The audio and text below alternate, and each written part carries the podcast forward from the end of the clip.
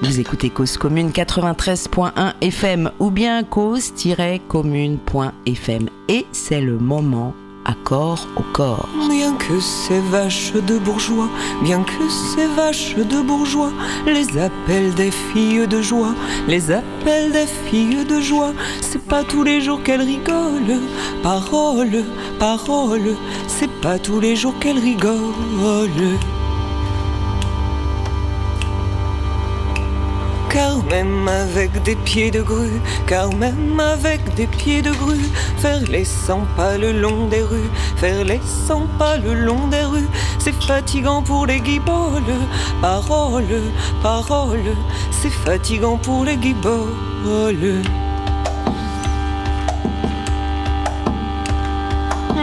Seulement elles ont des corps, non seulement elles ont des corps, des œils de perdrix, mais encore, des œils de perdrix, mais encore, c'est fou ce qu'elles usent de grolle. Parole, parole, c'est fou ce qu'elles usent de grolle. Il y a des clients, il y a des salauds, il y a des clients, il y a des salauds qui se trempent jamais dans l'eau, qui se trempent jamais dans l'eau. Faut pourtant qu'elle les cajole, parole, parole. Faut pourtant qu'elle les cajole. Qu'elle leur fasse la courte échelle, qu'elle leur fasse la courte échelle pour monter au septième ciel, pour monter au septième ciel. Les sous croyaient pas qu'elle les vole, parole, parole. Les sous croyaient pas qu'elle les vole. Elles sont méprisées du public, elles sont méprisées du public, elles sont bousculées par les flics, elles sont bousculées par les flics, et menacées de la vérole, parole, parole, et menacées de la vérole.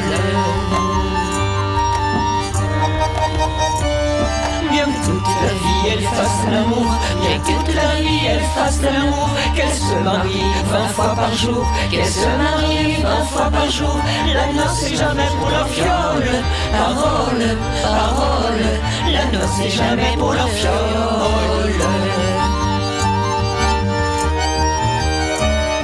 Fils de Pécan et de Minus, ris pas de la pauvre Vénus, ris pas de la pauvre Vénus, la pauvre vieille casserole, parole, parole, la pauvre vieille casserole.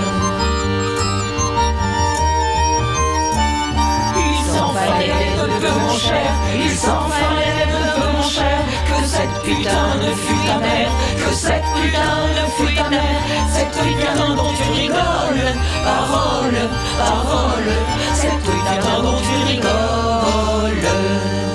Bienvenue donc dans Accord au corps qui s'intitule Faire corps ensemble au bord de nos nuits blanches que nous partageons aujourd'hui en direct, ce qui est une euh, grande première pour euh, l'émission euh, parce que nous avons un plateau exceptionnel. Bonjour Elsa.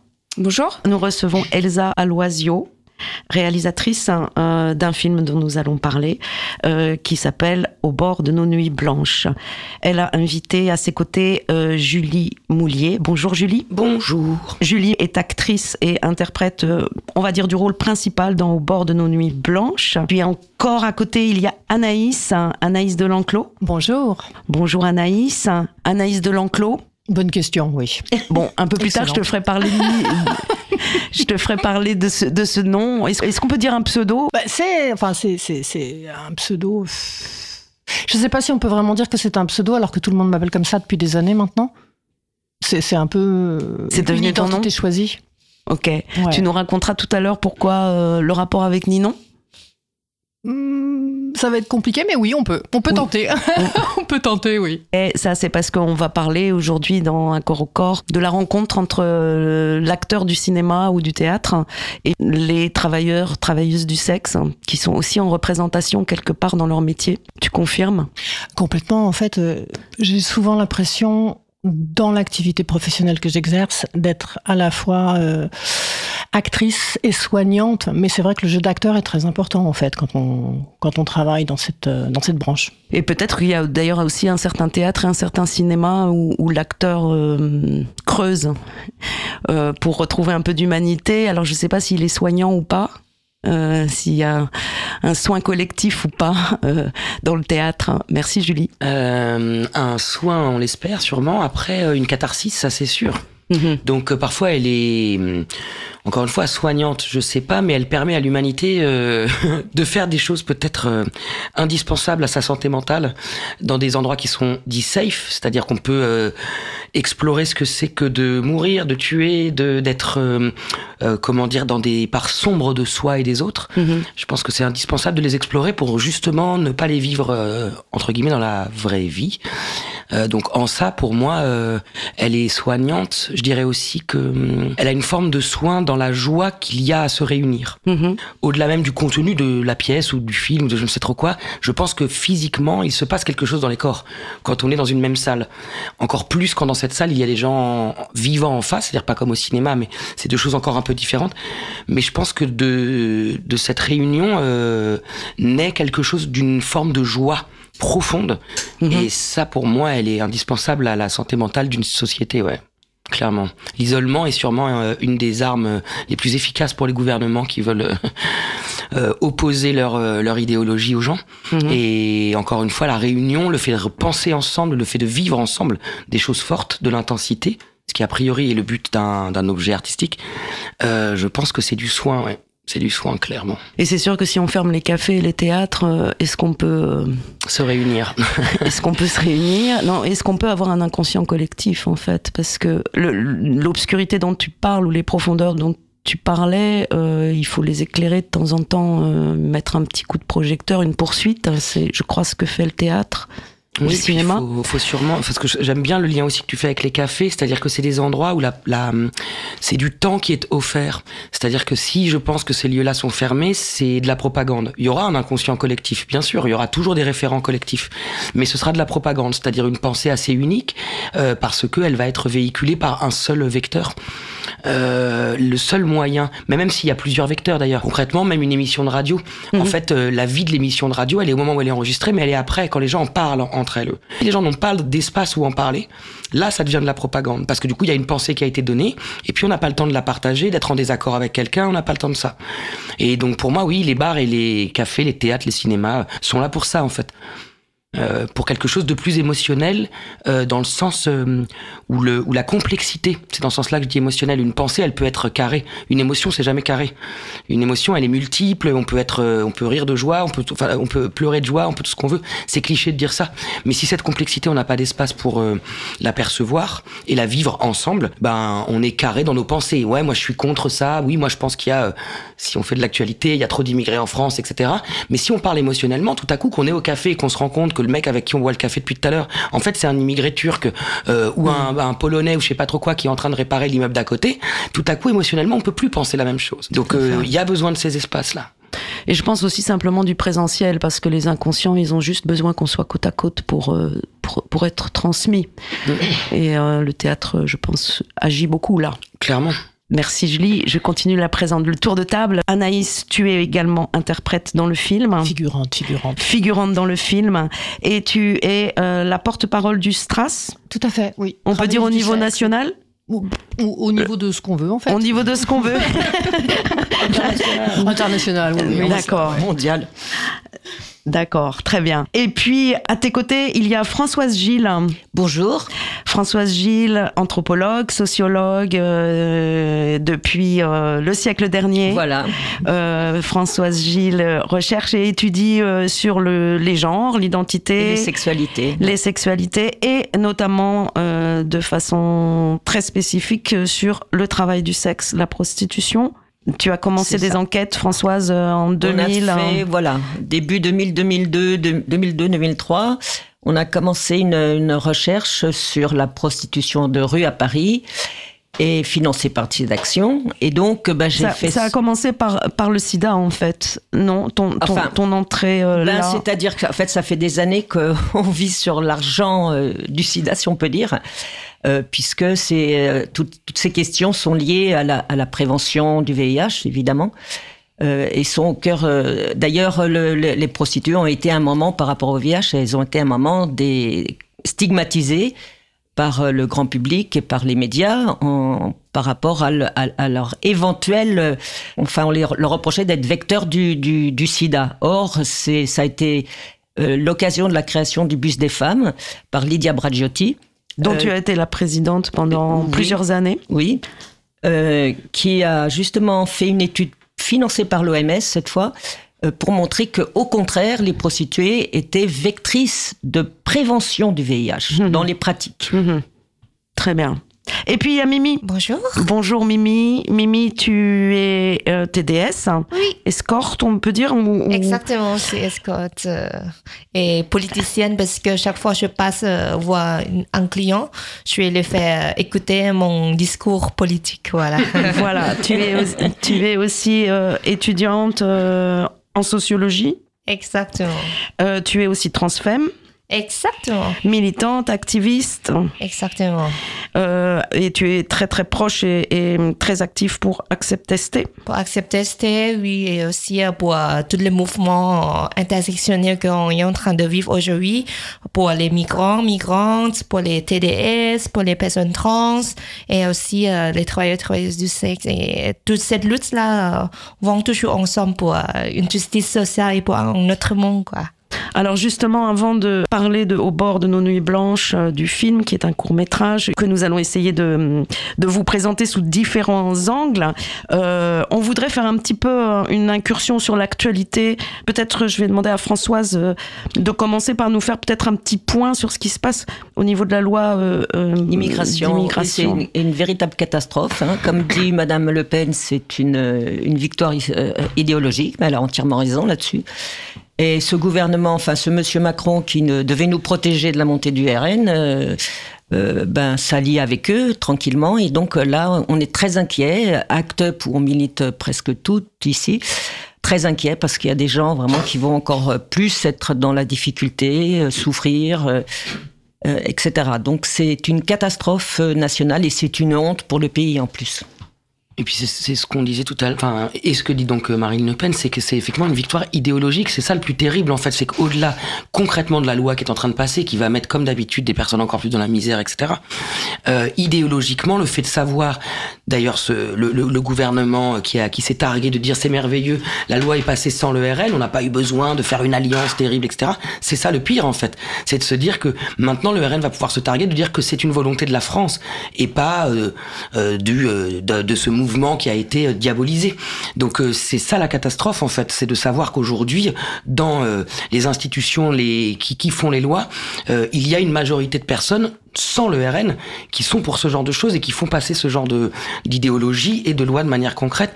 C'est vraiment une catastrophe quoi. On est en train de passer un cap qui date euh, d'il y a une bonne dizaine d'années, hein, mais qui voilà petit à petit a, a fait changer les curseurs en fait. Ce qui nous paraissait être de droite il y a dix ans, aujourd'hui paraît centriste. Et donc l'extrême droite est dans l'hémicycle quoi, tout simplement. Enfin c'est Voilà, ils ont imposé une doxa populaire euh, terrifiante. Et la bourgeoisie qui nous piège en disant qu'ils sont de l'autre côté des fascistes, alors que euh, véritablement, on voit très bien que les bourgeois et la bourgeoisie en général, ils sont toujours du même côté des fascistes. Ils se divisent en deux euh, en nous faisant croire qu'ils sont pas de la même de la même nature, mais enfin ils sont pour le voilà pour le pour le patronat, pour euh, l'idéologie euh, fasciste quoi. Voilà, bon, c'est de la propagande, euh, enfin, c'est même du lavage de cerveau. Ah ben complètement. ben, faut pas s'étonner hein, depuis depuis le temps que Mais par Cette exemple, d'un point de vue euh, tout à fait scientifique, anthropologique, euh, le fait euh, qu'on puisse faire croire à l'ensemble de la population française, par exemple, qu'il y a beaucoup trop d'immigrés. Ah bah, c'est pas compliqué. Alors déjà, les, les, les, bah, les radios mainstream en continu font un, un véritable lavage de cerveau. Et, et quand on regarde les, les sondages auxquels, euh, enfin, qui sont, faut voir encore ce que c'est, ce que sont ces sondages. C'est tout sauf scientifique. Hein, faut, faut, faut préciser. Euh, les sondages euh, ont, depuis de, de, en très peu d'années, en 2020 ou 2021, la- l'opinion des Français, avec plein de guillemets, euh, a évolué en disant qu'il y a beaucoup trop d'étrangers. Alors, quand on, faut savoir que quand on fait une, une enquête comme ça, grand public, sur un échantillon qui est choisi, bon, déjà, c'est, il faudrait voir la, la, la scientificité de tout ça. Je crois qu'elle n'existe pas.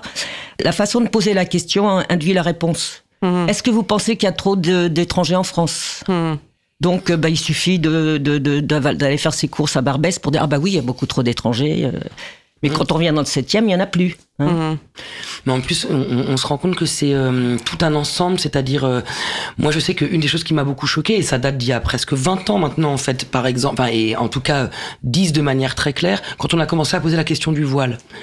Euh, la, le, le fait de stigmatiser une partie de la population de manière euh, religieuse, euh, on sait qu'on est dans un pays qui se dit athée, mais qui ne l'est absolument pas. On est un pays catholique, avec une mémoire catholique et un fonctionnement catholique. Encore à l'école aujourd'hui, il y a du poisson à la cantine le vendredi, euh, les, les congés, mais c'est vrai.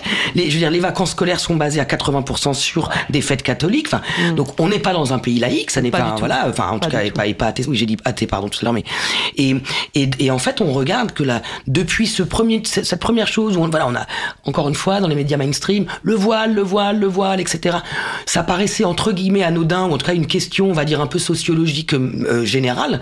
Et on se rend compte aujourd'hui que euh, tout le lien qui a été fait avec le terrorisme à toutes les échelles, ce qui se passe aujourd'hui, si on doit ouvrir un petit peu, euh, à Gaza, est une catastrophe internationale. C'est-à-dire que réellement, la manière dont les gouvernements mondiaux se positionnent par rapport à ce qui se passe permet effectivement de voter des lois dans l'hémicycle en France sans que ça ne choque Tout personne vis-à-vis des étrangers.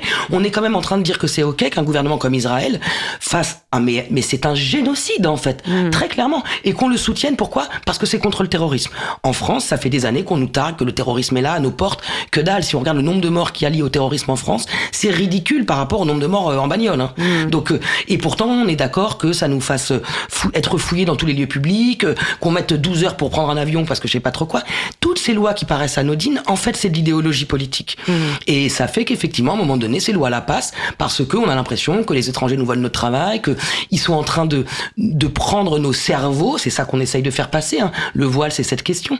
C'est euh, mon Dieu, mais euh, enfin, donc c'est hyper important d'être euh, très attentif et attentive à comment on parle des gens, comment on parle des choses et de ne pas croire que les choses sont séparées. Ça me fait penser à l'intersectionnalité des luttes. Mhm. C'est-à-dire de ne pas croire qu'on lutte que pour une chose, on ne lutte jamais pour une chose. Exact. Tout est en interconnexion. Bien sûr. Et- C'est même pour euh, holistique, je dirais, Mmh, global et holistique. Et, et d'ailleurs, euh, en fait, c'est même plus de l'intersectionnalité, c'est Mmh. c'est réellement ré- réuni et effectivement, euh, C'est ça invite à une vigilance.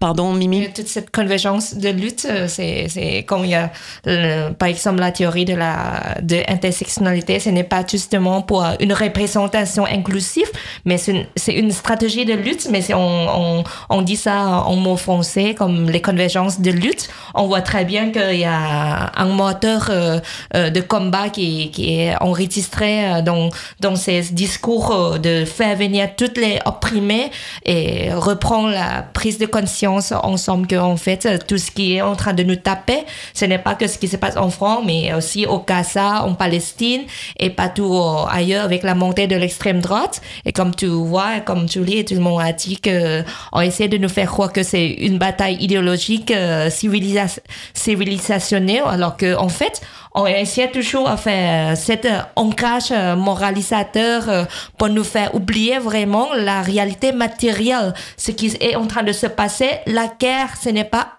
euh, une religion contre une autre, bien cette civilisation contre une autre, mais il y a vraiment un conflit d'intérêts, la façon d'opprimer, réprimer les autres pour qu'un groupe de petites minorités euh, du patronat, de la bourgeoisie puisse récupérer tous les profits et nous faire travailler comme des cons, nous diviser entre les travailleurs immigrés ou travailleurs, travailleuses français ou, ou nationaux, etc.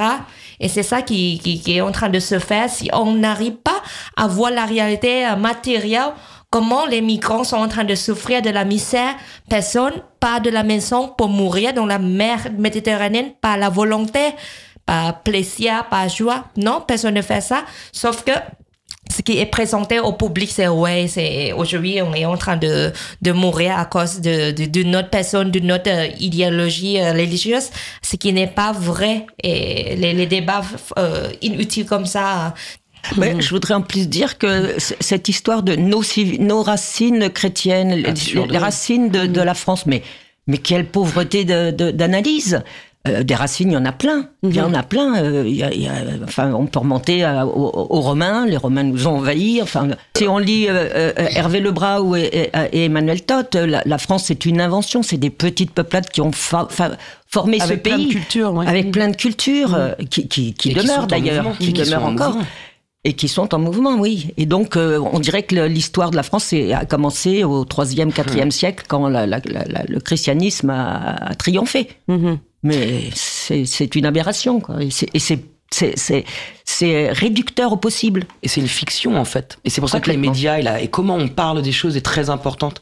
C'est que on fabrique du récit. Et donc selon le récit qu'on décide de fabriquer, et ça change absolument toutes les décisions qui sont prises, la mentalité des Oui. gens et ce qu'on a dans le crâne. Donc, euh, mais faut ne jamais oublier que c'est de la fiction. Comme tu dis, on va décider à un moment donné que dans les livres d'histoire, c'est ça qu'on met comme information, et, et ça va inscrire que comme voilà, ça, ça aurait commencé au moment de la victoire du christianisme.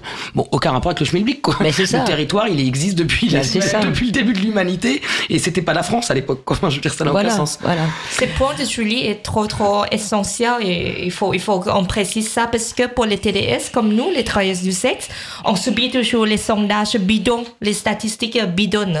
Si vous voyez, ouais, euh, majorité, 99, 80, n'importe quoi de les chiffres de ministres de l'Intérieur qui disent que ouais, les TDS sont tous et toutes euh, les exploités, les victimes de trafic des Non êtres humains. consentantes, Euh, oui, non violées. Mais on subit ça parce que sur le terrain, comme Françoise et tout le monde connaît très bien que ce n'est pas toujours le cas. Bien sûr, il y a les victimes, mais ce n'est pas à ce pourcentage-là. Et on frapit, comme Julie a dit, les, la vérité euh, alternative qui répond aux besoins idéologiques de cette classe dominante qui veut qu'on disparaisse et exploite, qui veut exploiter notre travail euh, au titre gratuit, quoi. Et c'est ça un esclavage qu'ils sont en train de nous imposer. Et c'est pour ça que nous, les putes, les TDS, on doit être très solidaires avec les immigrés, les travailleurs, travailleuses euh, qui ne sont pas, voilà, de cette terre, parce que de toute façon, la terre appartient à tout le monde. C'est l'humanité qui est notre patrie de toutes et tous les travailleurs, travailleuses. Je trouve que le pont est dingue par rapport au récit, par Oui, rapport tout au à fait au film. Voilà. C'est en ça que l'art est important. L'art fabrique d'autres récits. Tu parlais de fiction. Fictions. Oui, voilà, pour rebondir et entrer euh, dans le vif du sujet qui est donc au bord euh, de nos nuits blanches et qui correspond tout à fait au climat qu'on vient de, de, de, décrire, d'un puritanisme euh, même à l'américaine ou pire, enfin en tout cas d'un catholicisme qui est un intégrisme, hein, on va dire, hein, euh, euh, qu'on a souvent en plus dans la mentalité française le chic avec le voile de retourner sur l'islam ou sur d'autres religions, mais en fait le catholicisme a été continue d'être très très intégriste, euh, ce qui donne effectivement euh, dans les moments de régression comme nous vivons des lois euh, euh, Scélérates. scélérates et criminelles et c'est tout ça qui qui a progressivement alors je redis, comme Françoise l'a mentionné tout à l'heure, vous êtes tous très militantes, euh, et notamment aux côtés d'Act Up, Elsa Loisio, donc réalisatrice. Est-ce qu'on peut dire que tu as proposé à un moment donné l'outil cinéma parce que euh, tu filmais déjà les rassemblements, euh, les prises de parole, les mobilisations? Et pour rentrer dans le vif du sujet, on va dire quand même qu'il y avait un, un deuil collectif à faire, puisque au bord de nos nuits blanches s'inspire de faits réels, et notamment de nombreuses violences et morts euh, de travailleuses du sexe. euh, principalement souvent euh, des personnes trans qui travaillaient au bois de Boulogne et qui subissaient donc euh, des violences jusqu'au à l'assassinat en 2018 euh, d'une péruvienne trans TDS, Vanessa Campos. Et euh, est-ce que tu peux nous parler un peu de ce glissement de, ton travail, de ton militantisme et, et, et jusqu'à l'élaboration d'un scénario collectif et d'immersion qui a donné lieu donc un film qui est sorti l'année dernière en salle. Oui, euh, avec plaisir. Et ben effectivement, donc moi je suis à Act Up Paris depuis plusieurs années. Et quand je suis arrivée à Act Up Paris, il y avait une commission euh, droit et prostitution. Et c'est un peu là que, que j'ai découvert euh, les luttes euh, des travailleurs, travailleuses du sexe. Et en fait, ça m'a tout de suite touchée parce que euh, parce que pour moi, cette lutte, elle concerne avant tout les violences faites aux femmes, parce que les travailleuses du sexe euh, sont ou plutôt devraient être des justiciables et des citoyennes comme les autres. Et ça l'est pas. Euh, donc ensuite, je me suis rapprochée aussi du STRAS, du syndicat du travail du sexe, d'Accept ST. J'étais un peu la petite main qui filmait euh, euh, les manifs. On avait fait aussi une résidence avec le STRAS, une résidence vidéo. Et donc voilà, donc j'apportais un peu de la matière comme ça aux associations, de la matière vidéo. Et c'est comme ça que que je me suis retrouvée avec ce sujet. Il y a eu effectivement en 2016 euh, euh, la loi de pénalisation des clients, qui a été un, un peu un ravage dans le milieu du, du, travail du sexe. Il y a eu la mort de Vanessa Campos en 2018. Et voilà, et c'est vraiment là que moi j'ai eu un déclic où je me suis dit que euh, bah, je fallait faire quelque chose. Mais par contre, je voulais pas faire quelque chose sur les travailleuses du sexe, mais je voulais faire quelque chose avec elles. Ça, pour moi, c'était hyper important. Parce que je suis moi-même pas travailleuse du sexe, donc je me posais la question de ma légitimité. Mhm. Et puis, c'est en, en, rencontrant et en devenant amie bah, avec des personnes comme Anaïs, comme Mimi, comme, euh, comme François Gilles. Euh, voilà, j'ai fait beaucoup d'entretiens. Euh, et j'ai parlé de, de cette idée, de cette envie, de ce désir de, de cinéma, mais de fiction. Euh, parce que mon désir se trouvait là à ce moment-là. Mhm. Donc j'avais à la fois envie de faire un, un, plaidoyer et à la fois un objet cinématographique. Et donc pour m'aider à écrire, j'ai demandé à Mylène Juste, euh, qui, est, qui est travailleuse du sexe et qui a fondé le collectif des rues de la rue Saint-Denis. Des femmes.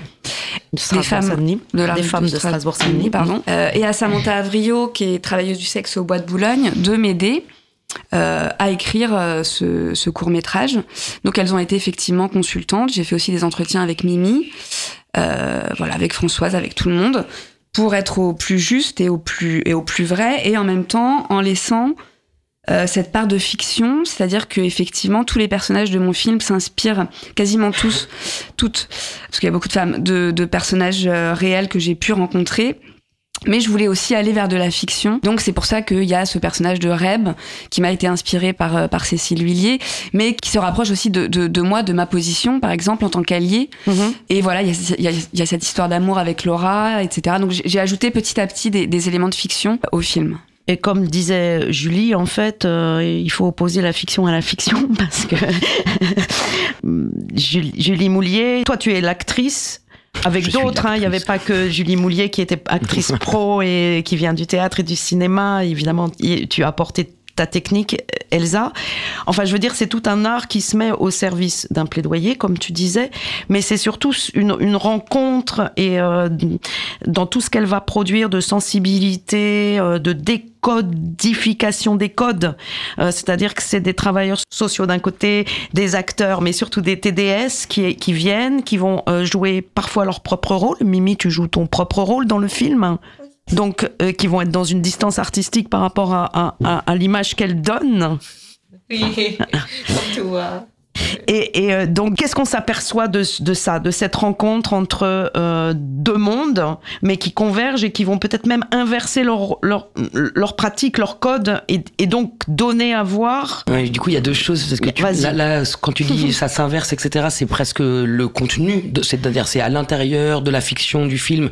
Il y a effectivement, on va dire, entre guillemets, des choses, des comportements qu'on pourrait considérer être inversés parce qu'on va se rendre compte que la travailleuse sociale, elle est dans la merde parce qu'elle fait n'importe quoi dans son couple et que donc de temps en temps c'est des TDS qui vont venir euh, la soutenir, euh, la conforter, la réconforter, etc. Donc euh, cet inversement là, qui est pas tout à fait le, le même que la question du départ de pourquoi faire fiction plutôt que documentaire ou tout à fait. non non, le parallèle c'était plus euh, toi tu arrives avec des codes très pro de théâtre, tu as fait ouais. tu as fait le conservatoire national d'art dramatique. D'art dramatique, je crois que tu es la promotion 2008-2011 ouais. si je me trompe pas. Tu as commencé par le théâtre et puis après effectivement tu es actrice de cinéma et scénariste aussi. Mmh. Je viens de voir un merveilleux film que je veux absolument conseiller à toutes les, audit les auditrices et les auditeurs euh, de regarder puisqu'il est disponible sur internet qui s'appelle euh, Nos vies formidables euh, qui, qui est d'ailleurs un peu dans la même veine et, dans, et fait écho largement au, ben, Ouais, peut-être que je peux rebondir là-dessus ouais, sur oh, quel. Enfin, moi, je sais que je m'étais beaucoup posé la question sur ce film, donc qui s'appelle Nos vies formidables et que j'ai coécrit avec Fabienne Godet. C'est ça. Euh, qui se passe dans un centre de désintoxication, euh, en, principalement d'alcool et de médicaments, et où la question de la fiction s'est posée. Euh, Fabienne, d'autant que Fabienne, en tant que réalisatrice, avait déjà fait des documentaires. Elle fait les deux, -hmm. et on s'est beaucoup posé cette question-là, et je pense qu'elle m'a beaucoup servi dans la rencontre avec Elsa -hmm. sur ce que tu appelles l'immersion, voilà, et, et le pourquoi la fiction. Et je sais que nous, pour le coup, dans nos vies formidables, on a décidé qu'il n'y avait que des professionnels de l'art dramatique, enfin en Mhm. tout cas des actrices qui jouaient, pour une raison qui moi m'a paru évidente quand on a écrit, c'est que il y a certaines personnes justement dans la société qu'on considère non représentables. On fait toujours des documentaires, Mhm. Euh, les toxicomanes, les TDS, les machins, parce que c'est des gens tellement à part de nous qu'on peut même pas les représenter. Mhm. Ça nous viendrait pas à l'idée de me demander si j'ai déjà été présidente d'une cour euh, euh, d'assises, si, je- si on me demande de jouer une présidente de cour d'assises. Mhm. Mais par contre, une TDS ou un truc, on va dire ah mais quelle expérience t'as là-dedans Bah j'en ai pas. Mais par contre, je suis actrice en fait. Et en fait, on s'est on s'est dit que, enfin, j'ai compris à ce moment-là quand on a écrit avec Fabienne que faire fiction de, ce- de, de, de ce genre de milieux sociaux ou de ce genre de personnes qu'on considère, en fait, on les, on les sort tellement de la société qu'on peut même plus faire des fictions. Qu'on se dit que les seules personnes qui peuvent les représenter, c'est elles-mêmes. Et en fait, c'est déjà une exclusion. Et du coup, euh, on pourrait se poser la question de la légitimité de faire fiction, alors qu'en fait, pour moi, c'est justement une manière de réintégrer et de dire que comme pour toute autre personne de la société, bah, on a le droit d'écrire des fictions dessus, en fait, et de les représenter par d'autres gens dont c'est le métier. Et après, à l'intérieur, du coup, de, du tournage, ce que je trouve très beau dans le fait de mélanger, pour le coup, euh, bah, c'est que quelque part, politiquement, se passe la, le, le fait de la rencontre, quelque chose de l'inconnu. Pour le coup, moi, c'est effectivement, euh, on, euh, humainement, on va se rencontrer parce qu'on va travailler ensemble, on va, on va du coup avoir des expériences humaines communes. Mais là, pour le coup, c'est au-delà du contenu du film, quoi. Mais ça fait que dans la forme, dans la manière de faire le film, on refabrique une de la politique en faisant cette rencontre-là. Euh, mais encore une fois, ce que je trouve intéressant, c'est que parce qu'il y a les deux, on se rend compte que ben on n'est pas différents. C'est-à-dire que qu'est-ce que c'est que ces histoires de, ceux, de ces gens qu'on ne représente jamais par la fiction ou alors par des clichés complètement débiles? C'est que c'est des gens irreprésentables. Et c'est la première exclusion en fait. L'art doit absolument intégrer tout le monde et dans l'art il y a la représentation. Donc le fait de transposer. Heureusement qu'on fait pas que des documentaires là-dessus. Mais c'est terrible, il y en a, il y a quasiment que ça en fait. C'est aussi des gens, parce que bon, quand même, des TDS, il y en a pas mal dans l'histoire du cinéma, mais euh, qu'on va stigmatiser ou qu'on va, qui sont des clichés, qui sont souvent des seconds rôles, des figurants, des, et à peu près toujours interprétés de la même manière. Hein. Exactement. Enfin, avec des codes, euh, voilà, super rigides. Alors que, euh, effectivement, et on lira tout à l'heure, euh, pas forcément dans cette antenne, je préviens les auditoristes, mais euh, dans, dans une partie de l'émission, on lira un texte de Françoise Gilles qui, qui essaye de, de- d'expliquer comme ça euh, ce, ce code et, et qui recueille beaucoup de paroles de TDS qui sont de toute façon euh, dans leur métier euh, en représentation. En tant que spectatrice du film, bon, ce que j'ai trouvé absolument génialissime, c'était que on sentait déjà effectivement euh, les TDS dans leur rôle ou pas parce que des fois ça a été recomposé mais euh, prenant une épaisseur humaine énorme et puis euh, avec toute la connaissance des codes donc quand on commence à, utiliser ça comme une matière artistique il y a, il y a quelque chose qui ou une matière d'expression il y a quelque chose qui qui enfle qui gonfle et qui donne justement toute une épaisseur qu'on n'a jamais. Et puis toi Julie, excuse-moi, mais toi, t'es arrivée avec plein, plein, plein, plein de, de, de, de choses professionnelles. Et, et comme dans ce film, on voit le hors-champ, en fait, du film, beaucoup, on le sent en tout cas, euh, j'avais vraiment l'impression aussi que euh, ça invite l'acteur professionnel ou même les codes du cinéma à être revisité un peu, à se lâcher euh, et à, à fonctionner autrement, parce que justement, euh, bah, le TDS, le travail travailleuse du sexe, c'est se mettre en représentation qui utilise euh, beaucoup euh, le costume, la posture, le corps, euh, le- la chair, le- la sensibilité, l'expression. Ça me fait penser par exemple au, au festival euh, des putains de rencontres. Il y a beaucoup de, de gens qui commencent à écrire, à se produire sur scène. Il y a des, les trans connaissent euh, les drag queens. Il y a, y a- y a une culture du show, une culture du spectacle et un besoin de ça, une urgence de ça. Non, Mimi? Envie de réinventer euh, notre façon de faire de l'art. Et c'est de l'art ce n'est pas quelque chose à part quoi. Et je pense que ça connaît très bien parce qu'on est parti dans la résidence artistique ensemble. On a fait des petites vidéos petites clips qui passent dans le festival euh, mais comme vous voyez comme comme Julie a dit que c'est une forme d'exclusion dans le sens que en fait euh, l'art produit euh, et voilà fait par nous euh, les TDS euh, c'est aussi légitime que les ça de la norme dominante c'est-à-dire voilà de de ce que on voit toujours dans les trucs mainstream ou même dans le milieu qui est déjà reconnu tel comme comme ce qui est aujourd'hui dans la scène nationale. Sauf que ce genre de de l'art légitime et aussi bien dans sa qualité est toujours mis à l'écart. Donc par exemple, on peut passer que dans les festivals qui est un festival dédié soit au TDS, soit à la question de la sexualité et genre, alors que ça peut être aussi euh, sur la scène nationale, sur les festivals, je sais pas, avion, etc., tout ça. Et du coup, voilà, il y a un festival qui s'appelle Snap. Euh, Snap, euh, je vais pas pouvoir avoir toute la abréviation de cette festival, mais c'est un on festival. Mettra, on mettra dans, l'affiche, dans l'affiche de l'émission, on mettra des liens pour effectivement snap, aller vers ces espaces, vers ces lieux d'expression en fait Ouais. qui sont un peu nouveaux et qui se développent. Et c'est Marianne qui, qui, qui a initié ce festival de Snap. Et chaque année, par exemple, l'année dernière, c'était en Belgique. euh, à, à l'époque, c'était toujours en France.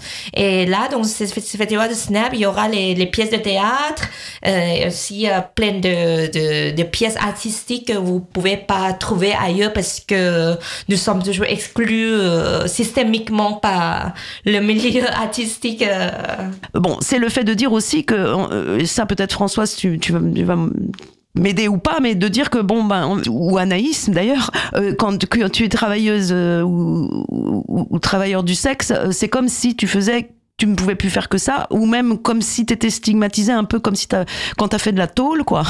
Et que, en fait, euh, bon, bah, si tu as été pute ou t'es pute dans ta vie, tu feras que de l'art pute. Cet enfermement-là, est-ce qu'Anaïs, t'as envie de rebondir sur, sur ça? Oui, Surtout que toi, tu, juste, tu es escorte, donc. Moi, je suis escorte, oui, je suis escorte. mais pas de toujours. Non, non, non, non. J'ai- eu d'autres vies en fait. J'ai j'ai travaillé. euh, disons que j'ai eu une vie très normée, classique avant. J'étais même cadre en entreprise euh, pendant longtemps. Mais effectivement, quand on rentre dans le travail du sexe, hein, quelque chose d'assez euh, d'assez flagrant, d'assez euh, qui marque tout de suite, c'est qu'en fait on est cantonné à cette identité-là. Mhm. Alors que dans toute autre activité, vous avez un métier et vous avez aussi, vous êtes aussi une personne. Quand Voire vous- aujourd'hui, il faut avoir plusieurs métiers. Voire même, vous devez pour, avoir plusieurs métiers, vous mm. avez plusieurs vies, vous avez plusieurs activités, plusieurs identités. Le travail du sexe, c'est peut-être la seule activité professionnelle où, parce que vous êtes travailleuse du sexe, vous n'êtes plus que ça. Mm. Vous n'existez pas euh, autrement. Et ce qui est assez intéressant, euh, c'est de, de remonter l'histoire et de se rappeler qu'en fait, dans beaucoup d'époques, quelle que soit l'activité artistique que vous pratiquiez, pour survivre, en fait, il fallait aussi être travailleur du sexe. Je veux Mhm. dire, euh, si, si vraiment vous connaissez un peu l'histoire de l'art euh, en France, vous savez que la plupart des acteurs, actrices, alors peut-être pas les acteurs, mais des actrices en tout cas, des chanteuses, des danseuses d'opéra, enfin des danseuses de ballet, il fallait à la fois cacher le fait que vous étiez travailleuse du sexe, prostituée, escorte, ce que vous voulez, pour pouvoir officiellement être, par exemple, euh, chanteuse d'opéra. Mais pour vivre, vous n'aviez pas d'autre solution puisque les femmes étaient quasiment pas payées à côté des hommes euh, dans cette même activité. Donc c'est assez amusant de constater qu'en fait, le monde de l'art ne s'est jamais euh, passé des travailleuses du sexe. Elles ont fait toujours partie du milieu, mais Mhm. qu'il fallait absolument le cacher. Vous ne pouvez pas dire que vous l'êtes parce que, parce que si vous admettez que vous êtes travailleuse du sexe, on va vous exclure des festivals mainstream et vous ne pourrez plus exercer que dans les choses. Ce qui est un, enfin, je voulais rebondir aussi sur ce que disait euh, Elsa à propos du, du film Au bord de notre nuit blanche, qui est effectivement une fiction et qui emploie des actrices, des vraies actrices Mhm. et aussi des travailleuses du sexe, qui était pour moi ce qui m'a beaucoup touchée. Euh, ce qui pour moi était très important, c'est que oui, il y a des vraies actrices, hein, parce Mhm. qu'on n'est quand même pas des vraies actrices. Enfin, on n'est pas toutes des vraies Mhm. actrices. Il y a des actrices parmi nous, je ne citerai personne, parce que hein, sinon elles vont plus travailler.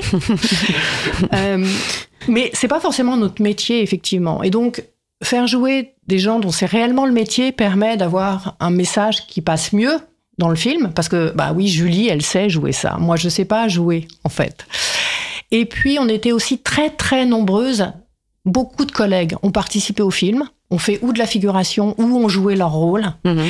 Et c'est ce qui fait que le film est aussi, Par exemple, je me aussi posais, réaliste. je me posais la question pour euh, euh, comment elle s'appelle l'abolitionniste sur le plateau de TV. euh, euh, Alors là, c'est une actrice pour le coup. c'est une actrice. Ouais. Bah, bon, d'accord, ok. Personne n'a voulu jouer ce rôle-là. Personne n'a voulu jouer ce On rôle-là. vous l'a proposé, mais j'ai refusé. Et on ne veut pas faire venir les vrais abolos pour Ah euh, le mettre en lumière. C'est- très violent, en fait, de jouer ce rôle. Ok. Mais il y a quand même justement, enfin, une, une espèce de de- d'aventure collective et d'analyse, de réflexion collective qu'on sent vraiment dans le film, qui dure donc 29 minutes, qui est un court métrage. On en sort très très frustré. On se dit c'est une bande démo là, parce qu'en fait, je venais à peine de rentrer dans dans, dans ce monde, dans cet univers, et puis euh, j'en j'en sors déjà, mais je veux je veux y retourner. Petite pause musicale hein, qu'Elsa a, a- a choisie. Euh, et qui va nous rebrancher un peu sur l'Amérique latine, sur Vanessa Campos, pour peut-être reparler euh, du lien entre euh, de l'action dans le film et de ce qui est vraiment dénoncé. Et Nelia Mancaille, on peut encore chanter si vous voulez. me llaman calle. Me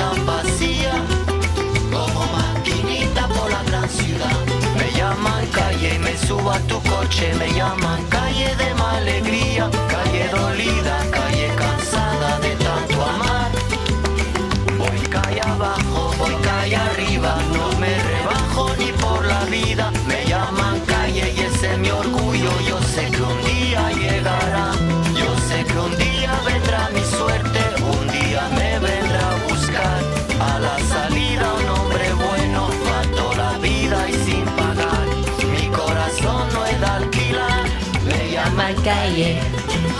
me llaman calle, calle sufrida, calle tristeza y tanto más.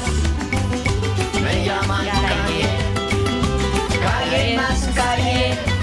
Me llaman calle la sin futuro, me llaman calle la sin salida, me llaman calle, calle más calle, la que mujeres de la vida. Suben para abajo, bajan para arriba,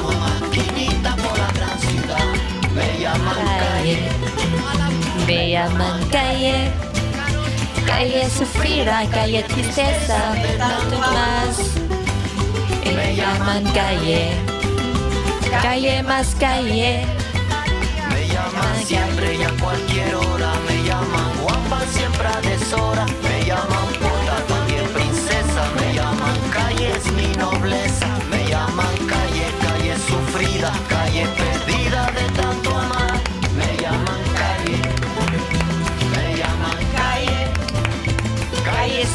sufrida, calle tristeza, tanto más. Me llaman calle, miau. ¡Ole!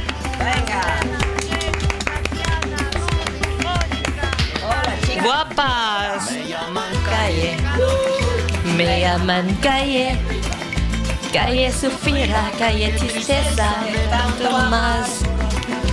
Me llaman calle, calle más calle, calle sufrida, calle tristeza, tanto más. me llaman calle, ¡Ole! me llaman calle, Calle sufrida, calle tristeza, tanto más. me llaman calle. ¡Arriba! Cuidado Viva la puta Sí. Elsa, il y a eu euh, l'assassinat de Vanessa Campos. Ouais, il y a eu l'assassinat. de Dans le Vanessa. film, ce n'est pas Vanessa Campos. Non, dans le film, c'est Maria. Donc, c'est une travailleuse du sexe euh, transgenre racisée. Parce que ce qu'il faut savoir, c'est que malheureusement, souvent, les, les travailleuses du sexe qui se font assassiner euh, au bois euh, sont des travailleuses du sexe transgenre racisées. Euh, donc voilà, mais c'est une actrice qui s'appelle Claude Emmanuel euh, Gajan-Maul que j'aime beaucoup, qui interprète donc le personnage de Maria, qui n'est pas Vanessa Campos, Euh, même si effectivement euh, j'ai été euh, très heurtée et toute notre communauté euh, euh, a été heurtée par cet assassinat-là. Euh, et donc je reprends un assassinat, mais il y en a eu d'autres. Il y a eu Jessica Sarmiento, enfin il y a eu d'autres personnes. euh, euh, mais donc voilà, donc je reprends ce- cet assassinat-là et ce coup de feu euh, que je voulais moi pour les spectateuristes euh, que ça claque quoi. Je voulais qu'ils se sentent euh, atteints. Euh, C'est pour ça qu'au niveau du son, on a fait un- tout un travail sonore en post prod aussi pour que le coup de feu soit vraiment poignant quoi. Parce que l'idée c'était de, de de enfin que les spectateuristes se, se prennent ça dans la gueule quoi en fait Mhm. comme euh, comme nous euh, les, les militants militantes on, on se prend dans la gueule des, des assassinats comme celui de Vanessa Campos En fait, c'est, en fait, ce qui est très très fort dans le film, c'est qu'effectivement, euh, et ça, ça me, ça me fait penser au message de Judith Butler par rapport à la Palestine. Euh, c'est le coup, le coup tiré, ça, c'est le corps, c'est tous les corps euh, en joue de cette société et, de ce monde. Et en fait, le spectateur reçoit le coup effectivement. euh, Françoise disait que tu, tu À chaque sautais. fois, je non, mais on le reçoit vraiment comme si on, on nous tirait dessus parce que tout le début du film nous amène à ça. Et surtout, ce qu'il y a de remarquable dans le film, c'est qu'on en reste à cet inacceptable-là. Et, et que l'urgence, c'est le cessez-le-feu, non? Oui tout à fait ouais Donc, euh, presque pour moi, le coup de feu et ce- ce- cette balle, c'est un personnage euh, euh, du film.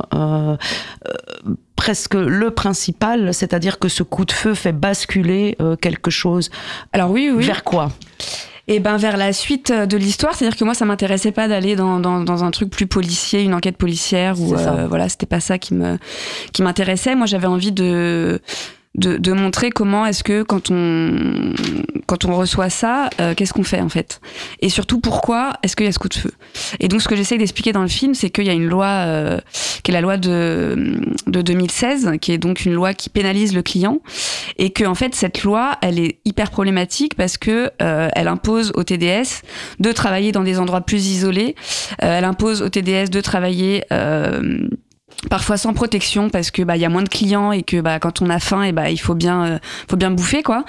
Euh, donc voilà cette loi elle est délétère, elle est dangereuse et c'est ce que j'ai voulu montrer dans le film euh, à travers donc cet assassinat, à travers aussi après le, plateau télé.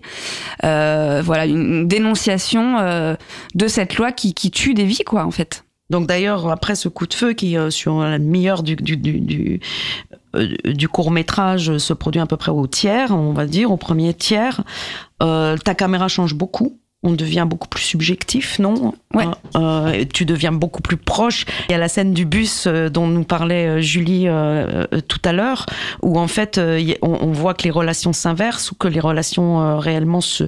On, on voit la solidarité face à, à la mort. Le jour où on a tourné euh, le réveil de Reb euh, dans, dans le camion, euh, qui, qui euh, en fait, qui comment dire, euh, mélangé comme tout, c'est-à-dire qu'on était sur un espèce de parking un peu absurde euh, euh, dans cette ce, ce, ce matin un peu après voilà après la nuit, cette espèce de réveil où effectivement on sait que le, le personnage qui a qui elles sont deux à dormir dans ce camion à ce moment-là, une TDS et Reb qui est voilà travailleuse sociale.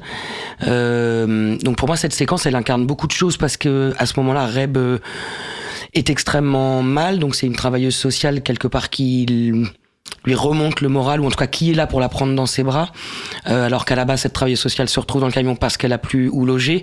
Donc en fait il y a, y a tout en fait, il y a il y a la solidarité, il y a le désespoir, il y a euh, et puis il y a cet endroit hyper cosy là où elle se retrouve euh, dans, dans ce camion euh, qui normalement est fait pour aider d'autres gens, et tout à coup euh, c'est le cocon de deux femmes un peu désespérées. Et je me, j'ai une très forte image de moi. En plus, j'étais arrivé un petit peu en retard ce jour-là. Et hum, donc toute l'équipe était déjà là. Et j'ai vraiment cette image d'arriver sur ce parking avec le camion en plein milieu du parking vide. Euh, je sais pas, cette image m'avait marqué. Et puis après, c'était une séquence un peu complexe à tourner aussi, donc euh, elle était particulière pour moi. Mais euh, Et c'est là où commence l'inversion, enfin, Mhm. ou la complémentarité, ou, ou- oui, direction l'inverse, c'est-à-dire euh, on, on, on- on dévoile une épaisseur humaine où en fait euh, la travailleuse du sexe devient euh, la réconfortante, euh, bah, ou en tout cas, on La- voit toute la complexité tout- des rapports. des et- rapports, tous les rapports humains et solidaires, comme tu disais. et l'image que j'ai aussi comment ça s'est passé. Je pense qu'une des choses qui m'avait marqué aussi sur cette séquence-là, quand on tourne dans des endroits aussi confinés, tout petit, hein, le camion il est minuscule, Mm. donc en fait l'ensemble de l'équipe technique, grosso modo, est dehors. Et ça, c'est pas si fréquent. C'est-à-dire que souvent, on est, il y, y a une espèce de fusion entre ce qui se joue, entre nous, interprètes, et puis l'équipe technique. Mm. Et là, en fait, il y avait des parois entre l'équipe technique et nous. Et on était euh, tellement toutes les deux, tellement. Et hum, enfin, c'était comme si vraiment, et je pense que c'est la séquence où on entre dedans, quoi. Et euh, donc, euh, et après, ça me fait évidemment, ça fait le rebond avec pour moi la, la séquence de la toute fin où c'est presque l'opposé. Tout se réouvre, tout se. Et puis il y a beaucoup plus de corps et tout ça. et comment faire un deuil collectif, c'est-à-dire se poser la vraie question euh, politique, de dire qu'est-ce, comment on survit, comment on vit encore, et qu'est-ce qu'on, qu'est-ce qu'on imagine ensemble en fait pour euh, où sont les alliances pour pour continuer en fait, non? Et peut-être qu'effectivement, enfin, tu parles d'inversement, donc on, inversement en termes de position sociale, on va dire ça comme ça, c'est-à-dire entre les travailleurs sociaux et les TDS.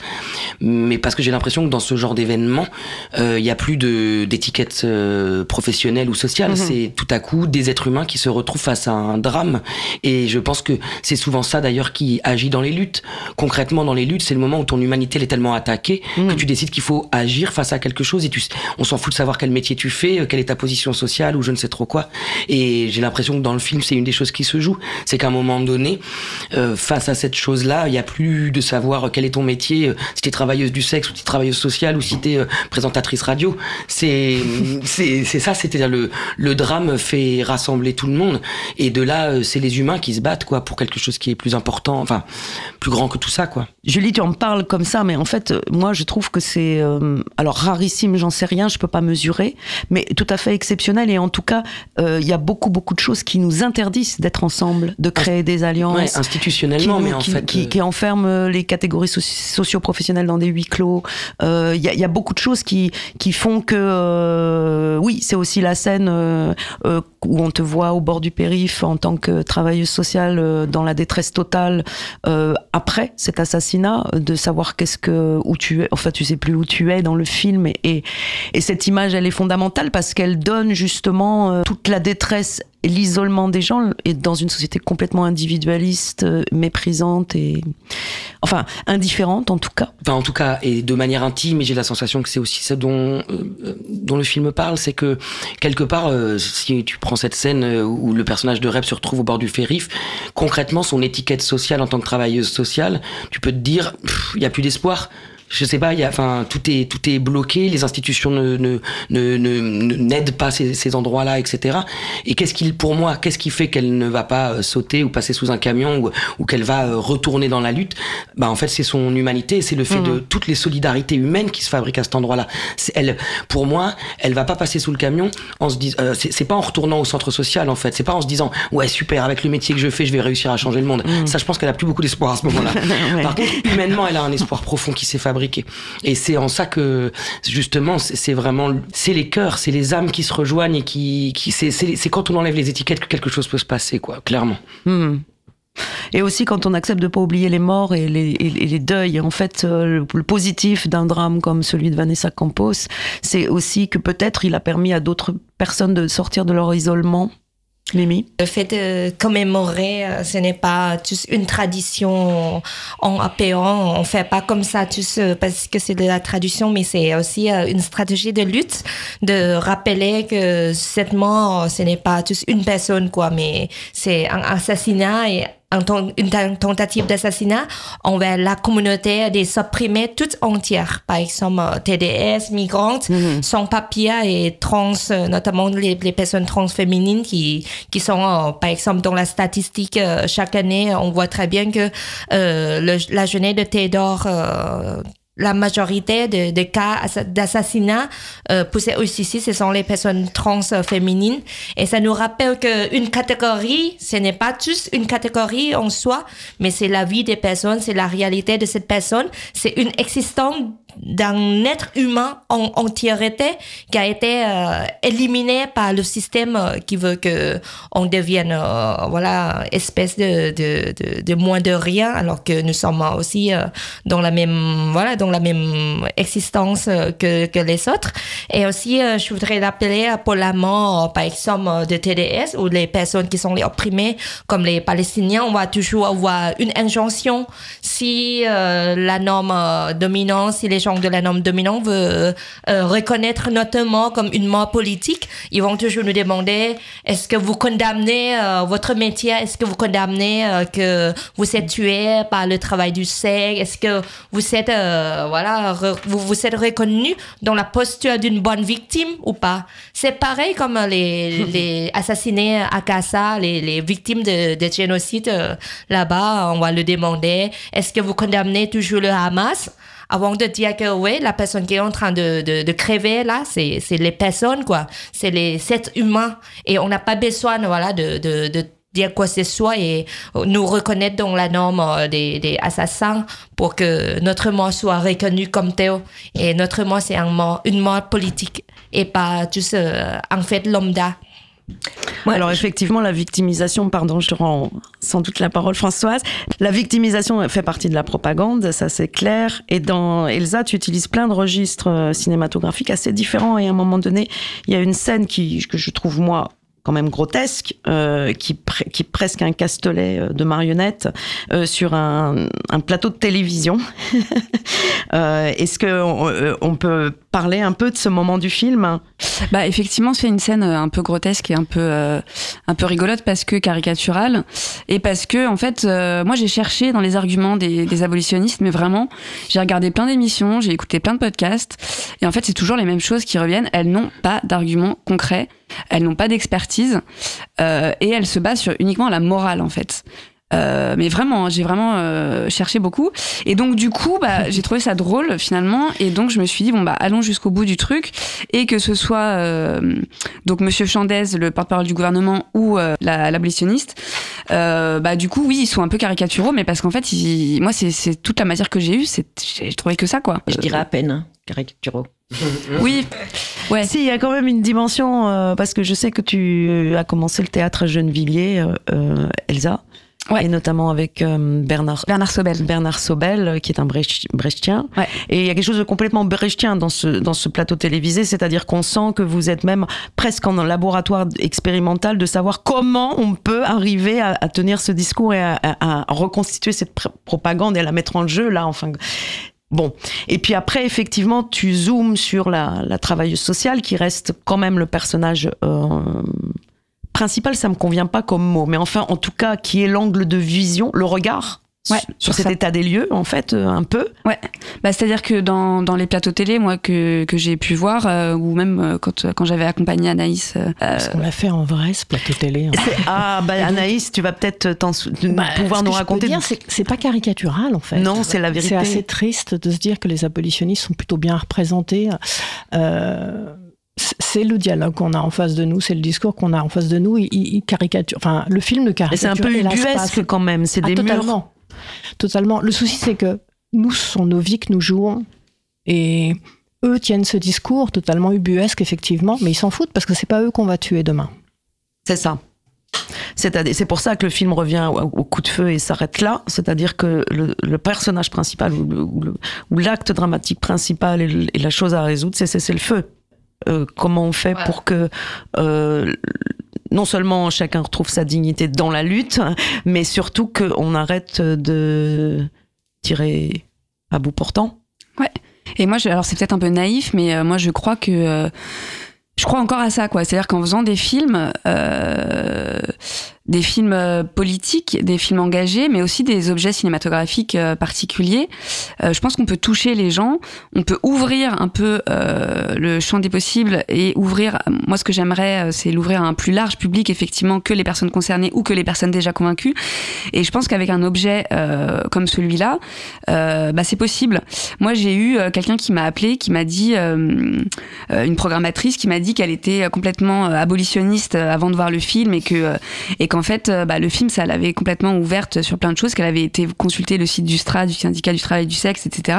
Et qu'elle voulait programmer mon film. Ça veut dire que ça marche, ça veut dire que c'est possible. Alors je dis pas que c'est que ça qu'il faut faire, pas du tout, mais en tout cas, si ça peut euh, ouvrir, bah c'est déjà ça de prix, quoi. C'est Alors, pour ça qu'il faut en faire un long.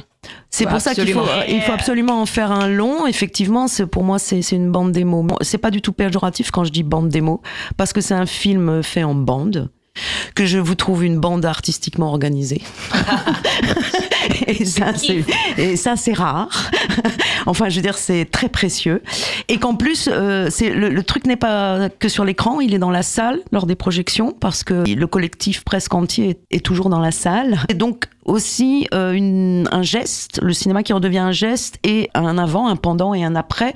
C'est-à-dire qu'on s'imagine bien euh, que c'est fait pour aussi provoquer des débats, des rencontres, euh, de la sensibilisation.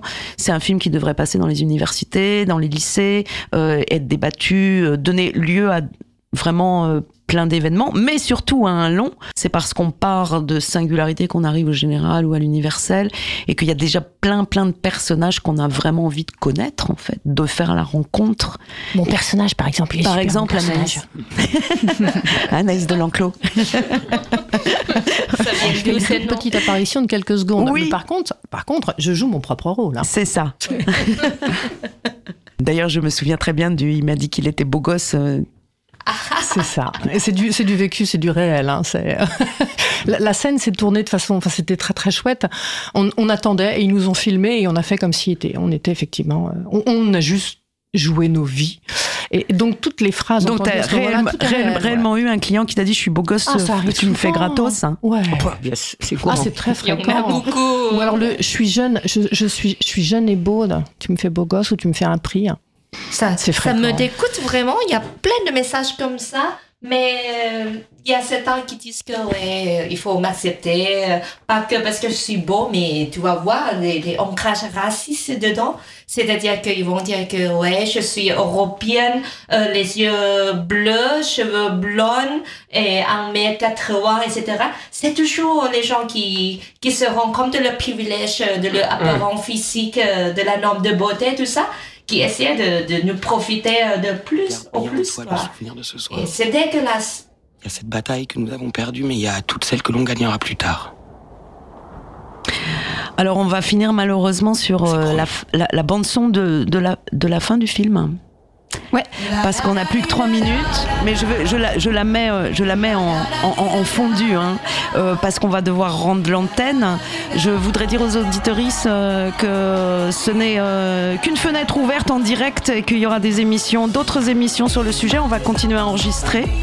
Et donc, que vous aurez aussi beaucoup, beaucoup de liens dans les fiches de ces émissions. Il y aura une partie 2 qu'on va enregistrer maintenant, mais hors antenne. Voilà, c'est une belle rencontre. On est six, on a tellement de choses à dire que. Merci beaucoup Corinne en tout cas pour ton invitation. Merci. Et allez, Tu allez faire un tour du, dans les coulisses de la norme. N'oubliez pas de soutenir la cause commune émissions. Ah, merci, merci Mimi. C'est vrai qu'on peut encore, on peut encore nous soutenir jusqu'au 31 décembre financièrement euh, en allant sur le site. Euh, ce que je voulais dire, El- Elsa, c'est que euh, il y a eu une sénatrice qui est venue dimanche le 17 et, et qui. Est-ce que tu peux me raconter euh, Oui, ce qu'elle oui, ce bah, qu'elle t'a proposé? 17 euh, décembre, c'était le rassemblement contre les violences faites aux travailleurs du sexe, donc j'y étais. Et donc cette sénatrice que je salue, qui s'appelle euh, Anne Souiris, qui a toujours été euh, du côté des travailleurs du sexe, euh, m'a proposé de faire une projection au Sénat. Euh, Ça, ce serait quand même voilà. excellent, Ça, non? ce serait cool. Ça, ouais. c'est une nouvelle, non? Ouais, ça, ce serait carrément bien, ouais. ouais. Bon, et je crois que, enfin, moi, je vous encourage vraiment parce que euh, c'est rare de ressort- ressortir avec la pêche. Euh, J'ai amené à la projection euh, des jeunes de 20 ans et en fait, ils sont ressortis avec une, une pêche du film et de la façon euh, de pouvoir parler des choses. Et, euh, et, et ça, c'est plein d'espoir parce que, ben, alors, euh, lâchez rien, mais vous savez le faire de rien lâcher. hein. Et euh, on, attend, euh, on attend le long métrage pour très bientôt. hein. Ouais. Ouais. Merci, merci à tous. Je rends l'antenne. Merci de votre écoute. À bientôt. C'était Accord au corps. Et il y aura un numéro euh, 39, peut-être même 40 sur le sujet. Merci. À bientôt.